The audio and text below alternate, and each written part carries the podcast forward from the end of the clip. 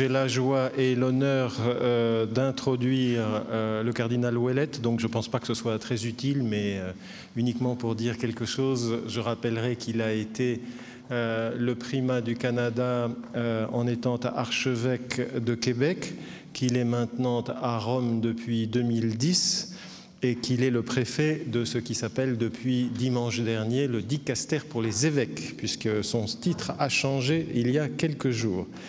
Euh, mais c'est euh, non seulement à cause de son expertise comme euh, Canadien français, comme évêque, comme chrétien que nous allons l'écouter, mais aussi à cause de son expertise en tant que théologien. Il a été pendant longtemps le titulaire de la chaire de théologie dogmatique de l'Institut Jean-Paul II de l'Université du Latran.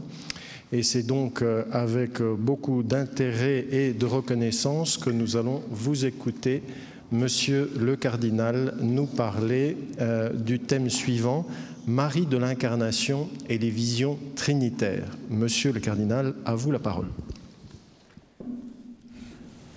Euh, bonjour à tous. Euh, je vous remercie de cette invitation à participer à ce colloque.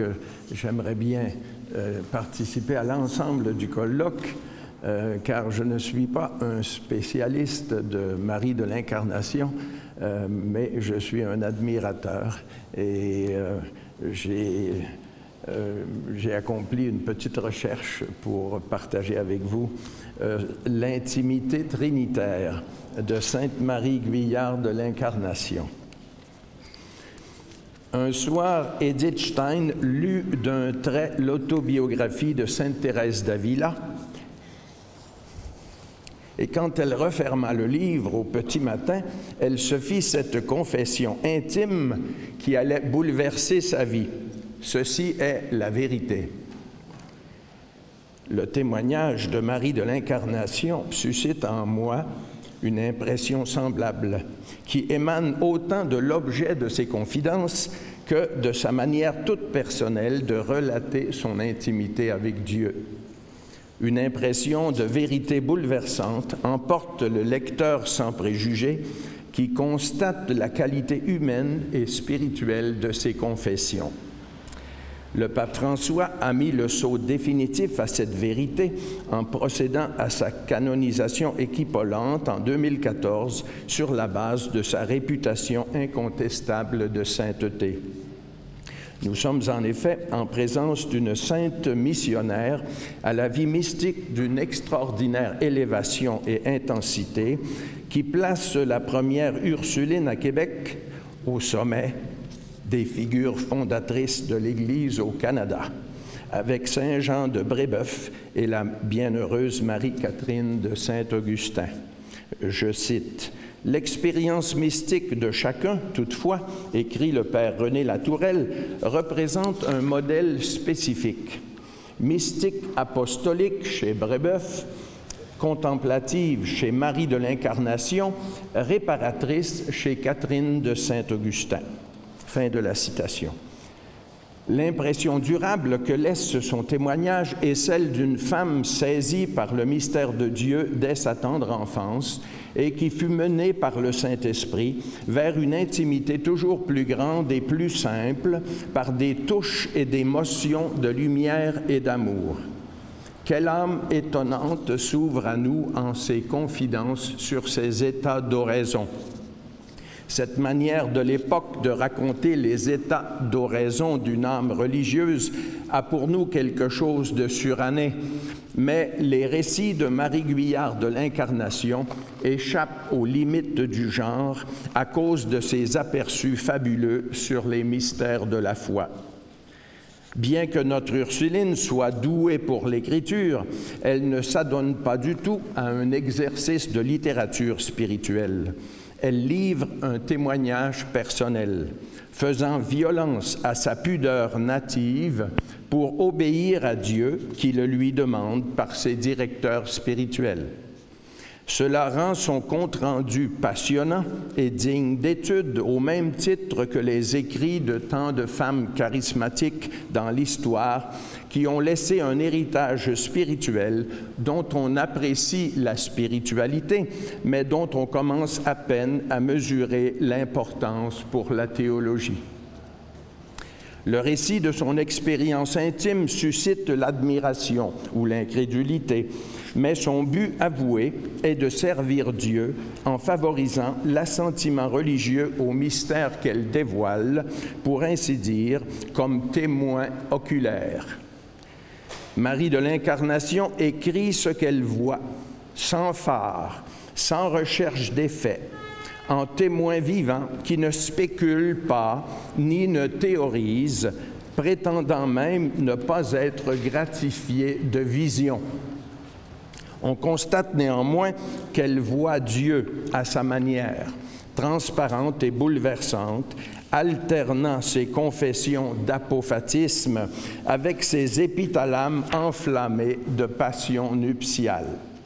Marie Guyard fait mémoire de ces pages de la manière dont Dieu l'a prise depuis l'enfance pour être à lui, pour lui appartenir totalement, tout en vivant dans le monde vacant aux affaires commerciales de la famille, remplissant les obligations du mariage, participant sans dommage aux distractions de la vie mondaine.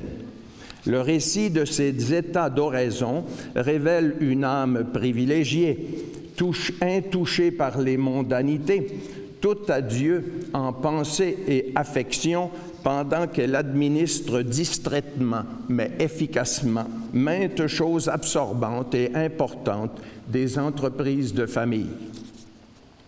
Étant donné la sublimité de son intimité avec Dieu, il importe de rappeler ces circonstances ordinaires d'une vocation exceptionnelle qui entra au couvent des Ursulines de Tours à 30 ans environ, mère d'un jeune garçon qui deviendra bénédictin et très vite mise à part pour une mission en Nouvelle-France. Le dessein de Dieu la destinait effectivement à l'évangélisation du Nouveau Monde dans le cadre d'une vie religieuse aux multiples épreuves qui allait donner des exemples d'inculturation et d'adaptation aux exigences de la mission auprès des indigènes de l'Amérique du Nord. L'aventure mystique et missionnaire de cette femme de Dieu se situe au milieu du siècle d'or de la spiritualité française, mais elle transcende son siècle et offre les fruits de sa vie contemplative à la recherche de Dieu de nos contemporains.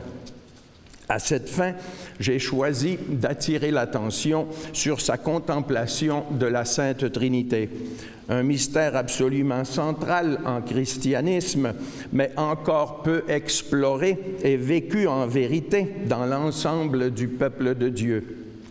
Une telle carence est due sans doute aux spéculations des théologiens qui ont pris le pas sur les lumières de la Sainte Écriture, éloignant du coup ce grand mystère de la vie quotidienne des croyants.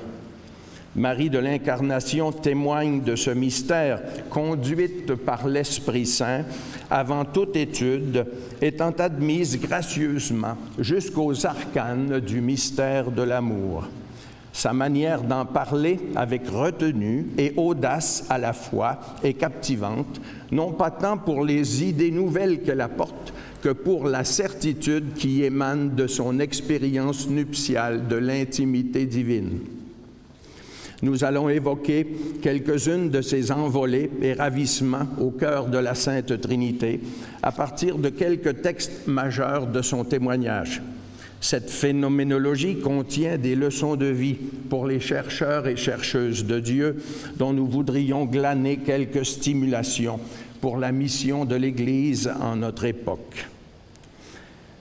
Donc, quelques impressions de la Sainte Trinité dans l'âme de Marie Guyard de l'Incarnation.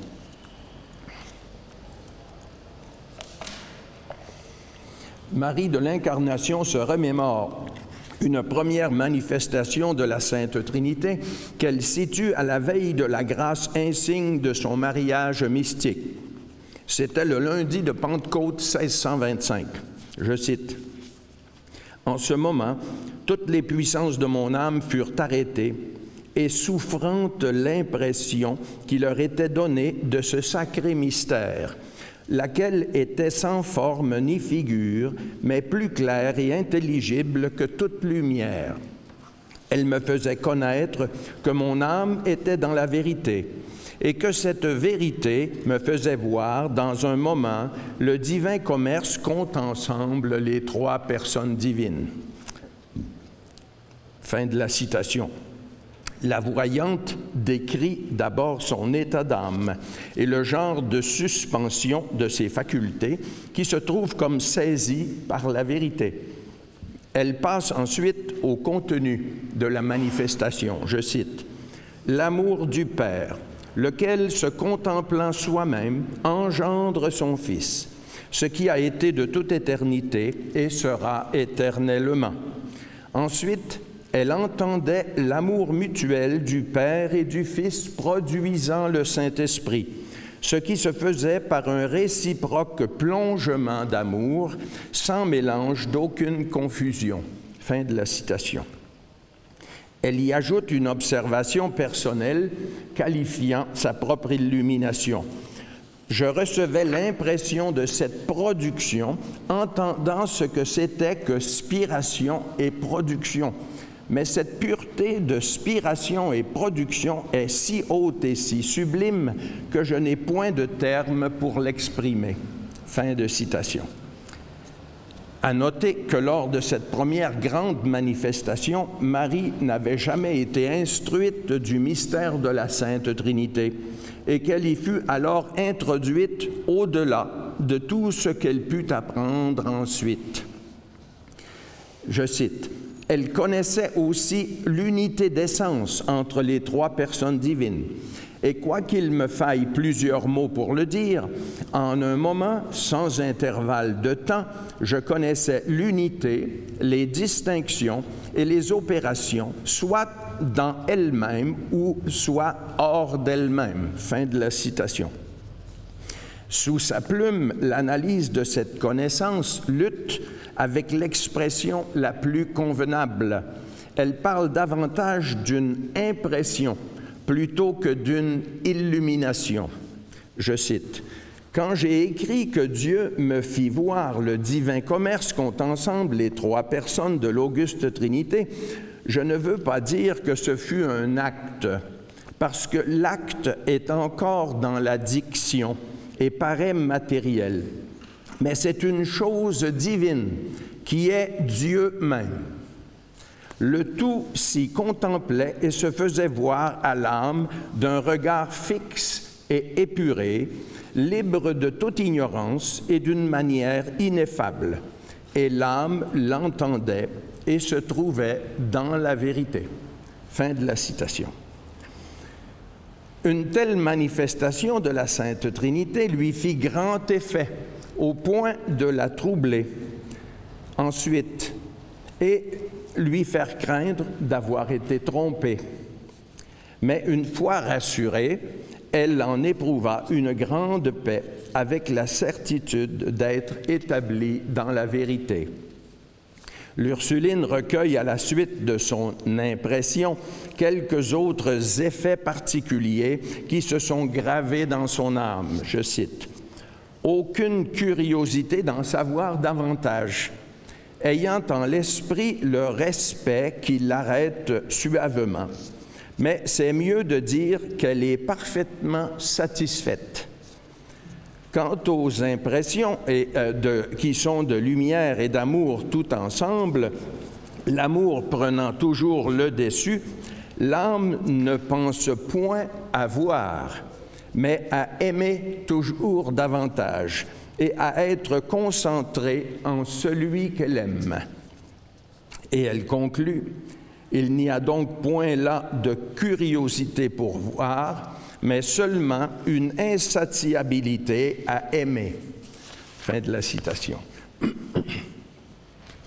Marie de l'Incarnation commente cette première manifestation qu'elle situe dans le registre de l'admiration.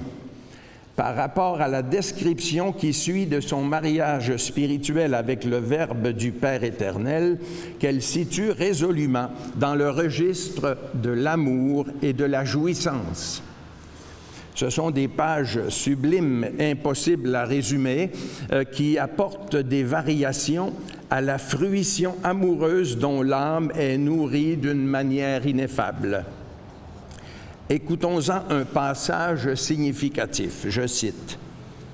J'oubliais la personne du Père et celle du Saint-Esprit, et je me trouvais tout absorbé en celle du Verbe divin, caressait mon âme comme étant sienne et lui appartenant. Il lui faisait expérimenter qu'il était tout à elle et elle toute à lui, par une union et un fort embrassement où il la tenait captive. Mais aussi, il semblait à l'âme qu'il lui était donné en propre pour en jouir à son aise. Et, si je l'ose dire, tous ses biens lui étaient aussi communs. Mon âme, se voyant si riche par la jouissance de son bien infini, ce Verbe éternel voulait pourtant, par un doux acquiescement, être sa captive. Fin de la citation. Ce jeu de possession mutuelle et d'embrassement exclusif dont son âme pâtissait en cette manifestation s'accompagnait d'échappées fugitives vers les autres personnes, car, dit-elle, je ne sortais point de l'unité de l'essence. Elle connut alors et expérimenta que le Verbe est véritablement l'époux de l'âme. Elle confesse une emprise de l'époux sur son âme par un embrassement qui ne fut pas à la façon des embrassements humains, dit-elle. Ce fut par des touches divines et des pénétrations de lui en moi, et d'une façon admirable de retour réciproque de moi en lui, de sorte que, n'étant plus moi, je demeurais lui par intimité d'amour et d'union, de manière qu'étant perdu à moi-même, je ne me voyais plus, étant devenu lui par participation. Fin de la citation. Au moment de cette élévation mystique, la religieuse éclaire son vécu par la Sainte Écriture. In principio erat verbum, le prologue de Saint Jean, qui lui offre un contexte parfaitement cohérent avec ce qu'elle éprouve du Verbe éternel un nourrissement qui me remplit sans cesse et un parfum dont mon âme est continuellement embaumée. Une telle intimité autorisant des transports réciproques qui donnent à l'âme de tenir rang d'épouse serait inexplicable sans le Saint-Esprit.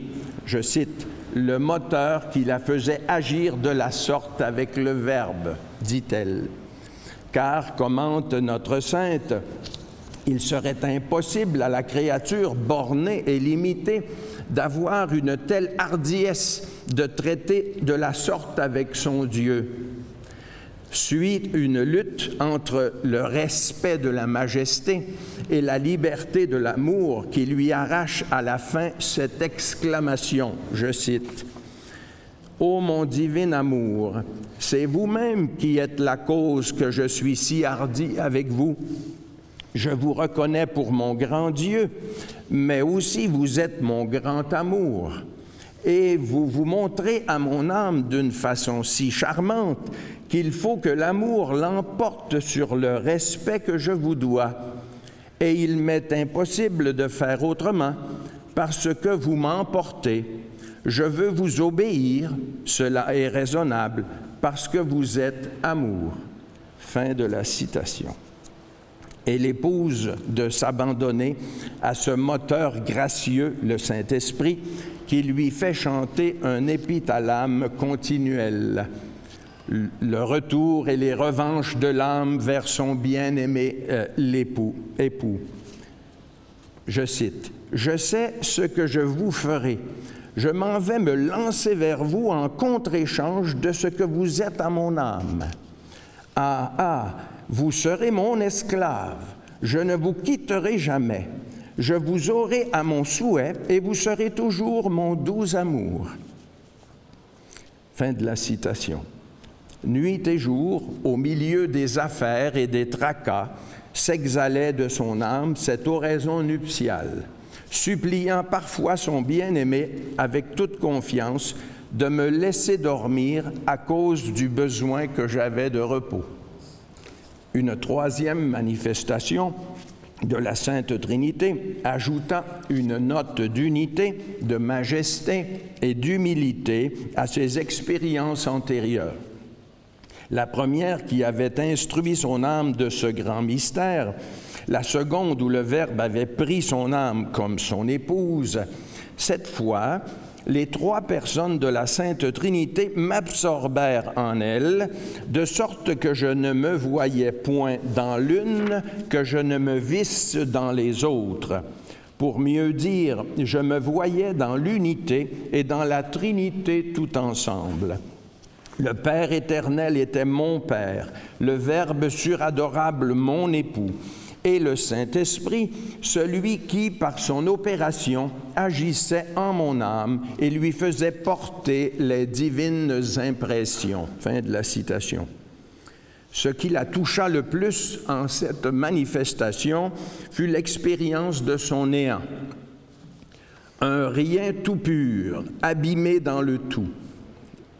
Et pourtant, cette vue de son néant ne diminuait pas l'amour elle était confortée par cette union d'amour qui lui faisait voir que moi, rien, j'étais propre pour ce grand tout. Et les caresses de Dieu n'en étaient que plus indicibles, accroissant l'audace en mon âme.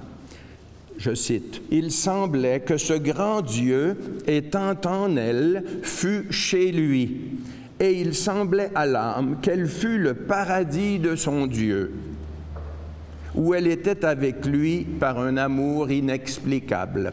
Fin de la citation. En réponse à cette manifestation, s'intensifia dans son âme l'exigence d'embrasser peines et difficultés pour l'amour de son tout. Je cite, Elle a beau souffrir, elle voudrait souffrir davantage et elle fut prise au mot. Son entrée au couvent fut marquée de grandes épreuves, de peines intérieures qu'elle souffrit durant les premières années de sa vie religieuse. Tentation de blasphème, de déshonnêteté, d'orgueil, trois ans de noviciat pénible, une insensibilité et stupidité aux choses spirituelles, le diable ne voulant pas, ne voulait pas qu'elle prenne l'habit L'oraison lui était un tourment. Le souvenir de ses grâces augmentait son désarroi. Des complications avec son fils ajoutaient à son supplice. Des expériences d'abandon, de désespoir et d'enfer lui faisaient toucher du doigt le domaine de Satan. Ces affres mortifiaient son âme, la purgeaient à l'excès, et un manque d'orientation adéquate de ses directeurs l'accablèrent jusqu'à ce que des pères jésuites la libèrent de tentations et d'obligations qui empêchaient son âme simplifiée de suivre sereinement son maître intérieur, le Saint-Esprit un moment notable de croissance dans l'intimité de la Trinité lui fut donné un soir de 1635 où elle priait pour l'extension du royaume de Jésus-Christ et où elle avait la sensation de ne pas être écoutée par le Père éternel. Il lui fut alors révélé d'adresser toutes ses demandes euh, au Père éternel par le cœur de Jésus. Je cite, Dès ce moment, l'Esprit qui m'agissait m'unit à ce divin et très adorable cœur de Jésus, en sorte que je ne parlais plus et ne respirais plus que par lui, expérimentant sans cesse de nouvelles infusions de grâce. Et elle enchaîne hardiment Je cite, Ma prière s'adressant au Père éternel et mes respires, qui étaient l'expression de ce que je pâtissais en mon âme, étaient comme des flèches ardentes, donnaient une atteinte continuelle au cœur de ce divin Père. Fin de la citation. De nombreux fruits lui furent donnés à la suite de l'adoption de cette pratique quotidienne qu'elle immortalisa dans une prière bien connue qui est un joyau de son patrimoine spirituel. C'est par le cœur de mon Jésus, ma voix, ma vérité et ma vie que je m'approche de vous, ô Père éternel. Elle anticipa ainsi le développement de la dévotion au Sacré-Cœur que euh, Sainte Marguerite Marie à la coque allait universaliser depuis Paris le Monial. La Sainte Écriture a souvent inspiré et confirmé les impressions divines dans son âme, notamment les passages joanniques les plus explicites sur l'unité du Père et du Fils. Philippe, qui me voit, voit mon Père. Comment dis-tu, montre-nous le Père? Marie commente ce passage comme si pour elle l'unité et la distinction ne posaient aucun problème. Je cite, Dans une pureté et simplicité spirituelle, mon âme expérimente que le Père et le Verbe incarné ne sont qu'un avec l'Esprit adorable, quoiqu'elles ne confondent pas leur personnalité. Et là, elle porte les opérations divines qu'elle produit en son fond que produit en son fond l'esprit du suradorable Verbe incarné. Fin de la citation. Que signifie elle porte les opérations divines si ce n'est qu'elle exerce à l'unisson des personnes divines ces opérations en vertu de sa participation à leur commerce intime je cite, Or, ces motions, impressions et opérations sont que le même esprit me fait tantôt parler au Père éternel, puis au Fils, puis à lui-même. Sans que j'y fasse réflexion, je me trouve disant au Père, Ô Père, au nom de votre très aimé Fils, je vous dis cela. Et au Fils, mon bien-aimé, mon très cher époux, je vous demande que votre testament soit accompli en moi et autre chose que ce divin esprit me suggère. Et j'expérimente que c'est le Saint-Esprit qui me lie au Père et au Fils. Fin de la citation. Cette mystique nuptiale, nourrie du cantique des cantiques, est consciente de son union avec les personnes divines et de l'impossibilité d'exprimer adéquatement le divin commerce où elle est à demeure. Son impuissance à communiquer revient sans cesse sous sa plume et tient à la nature de son expérience de la vie divine qui est de l'ordre de l'amour personnel. Je cite, Ce n'est pas un acte, ce n'est pas un respire, c'est un air si doux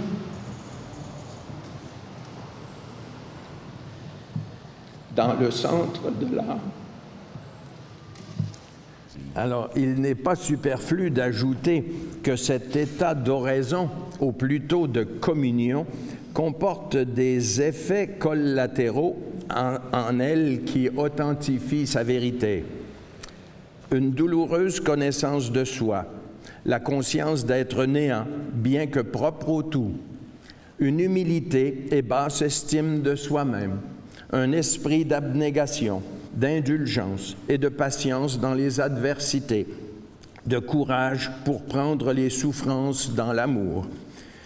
Enfin, dit-elle, une entière pente à se laisser conduire et à soumettre son jugement à ceux qui tiennent la place de Dieu. Fin de la citation. En conclusion de cette brève phénoménologie de son expérience trinitaire, il me semble que le témoignage mystique de Marie de l'Incarnation impose sa vérité par la simplicité, l'authenticité et l'originalité souveraine de son récit. Ces quelques bribes d'une vaste confidence laissent émerger en effet la logique de la foi qui guide ses confessions une logique dépourvue de narcissisme et garantie par l'obéissance ecclésiale.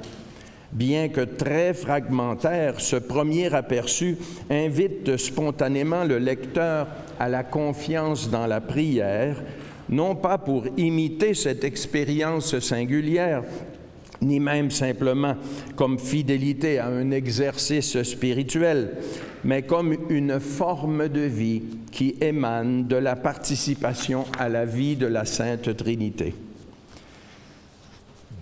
Quelques leçons de vie pour notre époque tourmentée. Ayant suivi notre Ursuline missionnaire depuis sa première instruction trinitaire jusqu'à la pleine possession de son âme par les trois personnes dans l'unité, en passant par son mariage spirituel avec le Verbe incarné, que doit-on en retenir pour notre édification et celle des fidèles? Au-delà de la curiosité littéraire ou de l'intérêt pour les phénomènes mystiques, il doit y avoir une signification ecclésiale à ces manifestations étonnantes que Dieu se met en frais de semer au long des siècles dans certaines âmes d'élite. Disons tout d'abord que le témoignage de Marie de l'Incarnation déborde totalement le cadre de l'anthropologie religieuse et l'intérêt que peut avoir la science des spiritualités comparées. Hans von Balthasar la place résolument parmi les grandes figures charismatiques de l'histoire de l'Église, du fait qu'elle incarne, je cite, une mission confiée par Dieu à une personne pour le bien de l'Église entière. Le théologien ajoute que cette mission charismatique n'est pas donnée pour produire des excroissances périphériques en théologie, ni pour la construction de chapelles latérales dans la cathédrale de la dogmatique existante, mais bien pour vivifier et revivifier le centre de la foi. Je cite, cela commence déjà avec la mystique de Saint Paul et se continue sans interruption à travers les siècles, comme nous le voyons dans des figures telles que Benoît, Grégoire le Grand, Bernard de Clairvaux, Tauler, euh, Gertrude, Catherine de Sienne, Ignace de Loyola, Marie de l'Incarnation, François de Sales, Élisabeth de la Trinité, Edith Stein, pour citer au hasard quelques noms.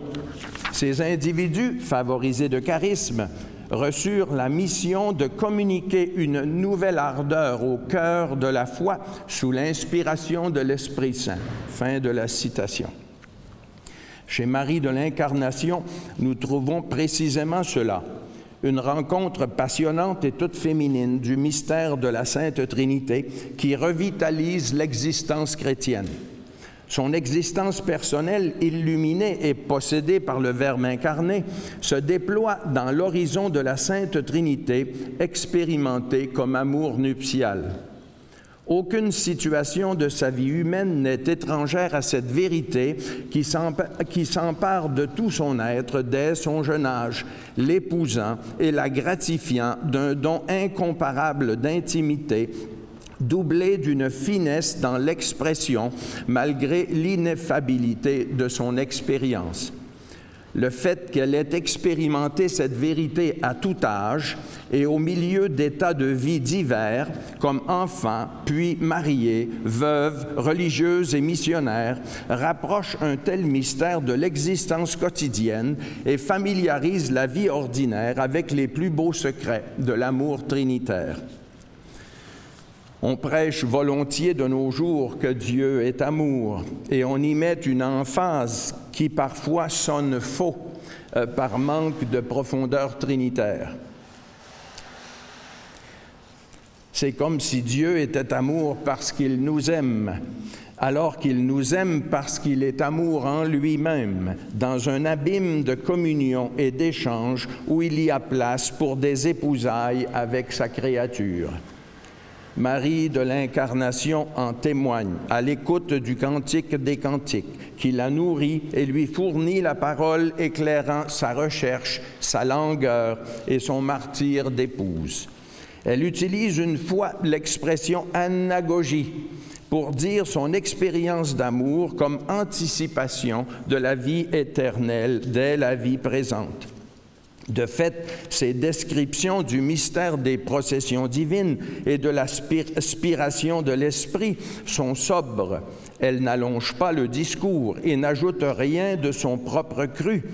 Mais sa manière de retenue témoigne puissamment qu'elle voit l'invisible, qui est indicible. À l'entendre, nous en sommes nous-mêmes saisis et confirmés dans une communion d'admiration et surtout d'adoration. Ceci, celle-ci, je répète, n'est pas un acte, ce n'est pas un respire, c'est un air. Si doux dans le centre de l'âme où est la demeure de Dieu? Réfléchissant plus avant sur son univers spirituel, il est remarquable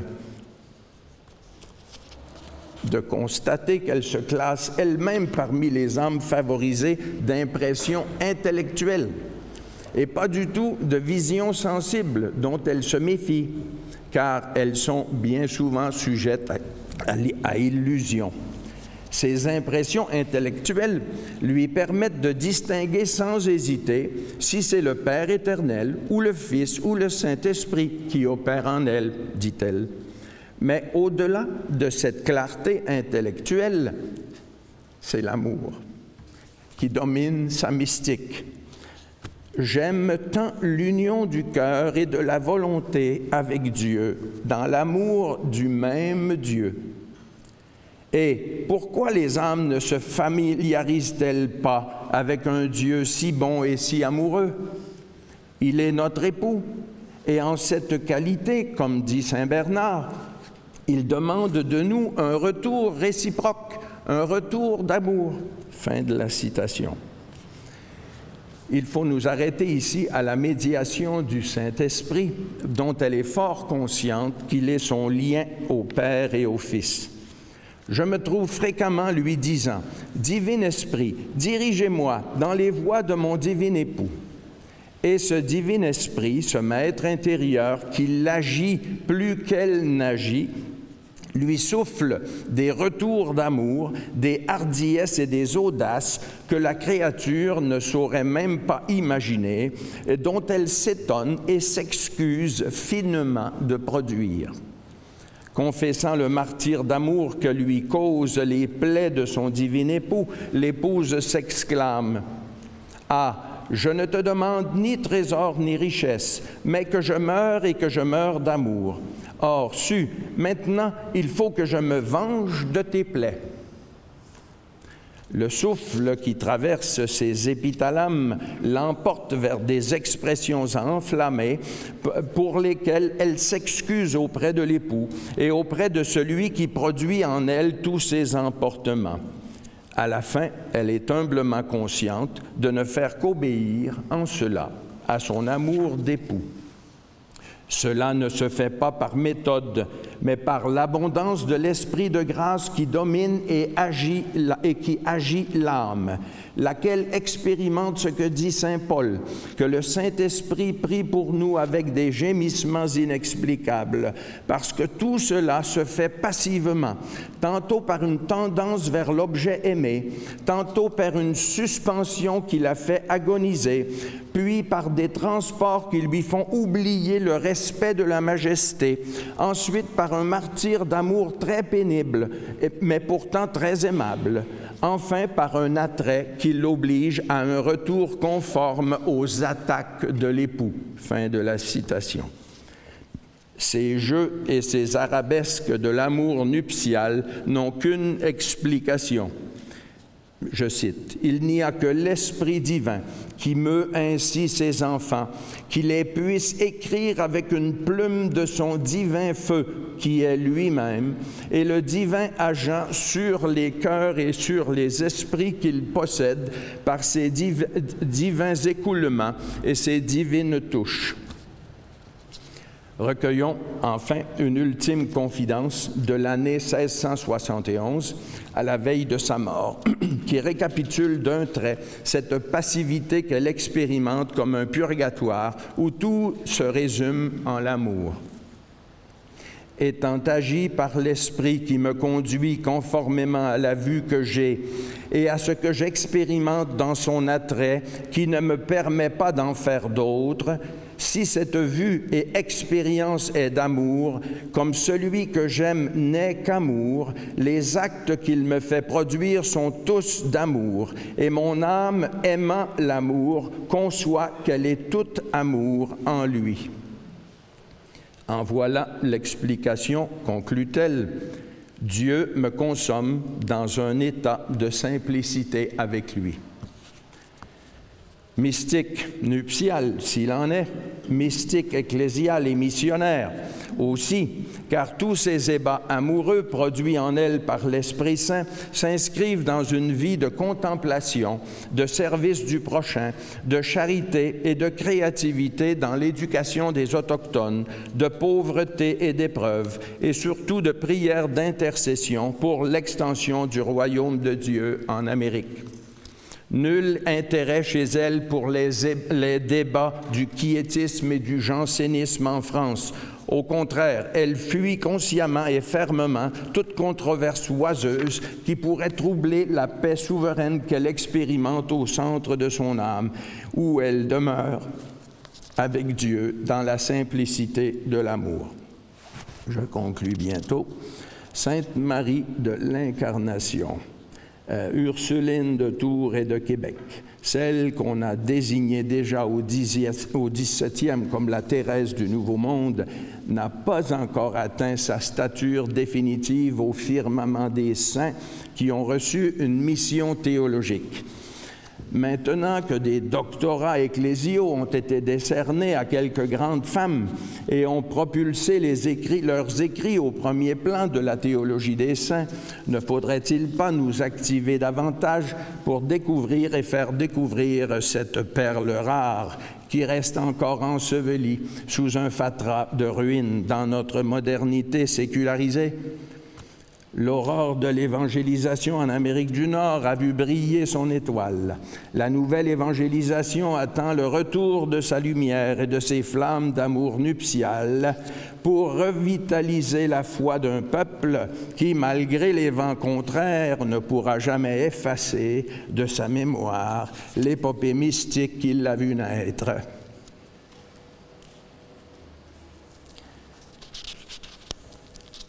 Élevons toutefois plus haut le regard. Depuis Rome, où cette célébration proclame son universalité, voyons-la humblement et fièrement en compagnie des grandes figures de la mystique nuptiale, de ceux et celles qui, poètes ou docteurs, chantent que l'amour meut les étoiles du ciel, les poissons de la mer et les ouvriers de l'Évangile, à l'instar des grandes Thérèse, n'ayant Dieu que pour l'époux crucifié et pour son Évangile. Allez enseigner toutes les nations, les baptisant au nom du Père et du Fils et du Saint-Esprit. Je conclus depuis le centre de son âme, glorifié où chante un air si doux, les, trois, les trois personnes divines conversent familièrement avec elle et convient tout un peuple et toute l'Église à cette même intimité trinitaire par amour de l'amour. Le message de Marie Guyard de l'incarnation n'est pas de l'ordre des moyens pour mieux évangéliser aujourd'hui. Il est de l'ordre de la fin qui donne sens à tout le reste. L'amour trinitaire, l'amour divino-humain, l'amour nuptial qui est à la source et au cœur du sens de la vie. Elle s'est livrée à Dieu non pas par un choix personnel, mais parce que choisie par lui pour une mission d'amour sous le signe d'une passivité suprêmement active agie par l'Esprit Saint. de sa passion nuptiale et missionnaire, Dieu a voulu retenir non seulement un exemple de don de soi jusqu'au martyr d'amour, mais aussi un patrimoine spirituel et doctrinal destiné à revitaliser le centre de la foi au bénéfice de l'Église universelle.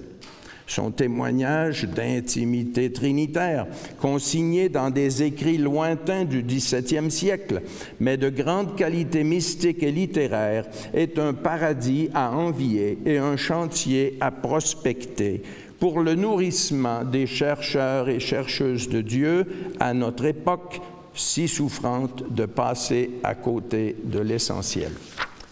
Je vous remercie.